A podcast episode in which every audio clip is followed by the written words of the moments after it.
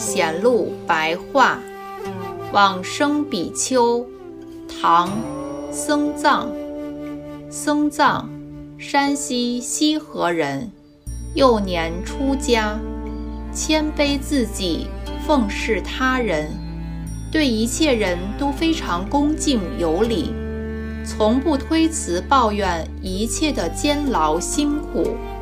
凡是看到别人的僧服破旧了，就偷偷地把它拿去清洗干净，然后加以缝纫修补。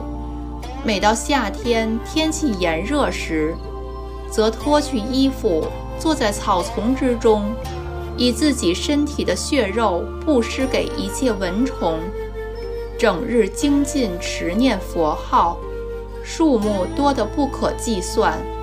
坚定志向，诚记心念，如此的精进修行，不曾有稍微的间断终止。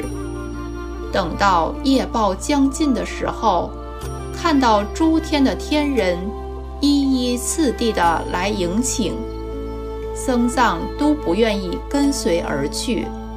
不久之后，僧藏告诉大家说：“我刚才往生西方净土去了，见到了诸上善人，并且看到散落的鲜花遍满虚空。”说完。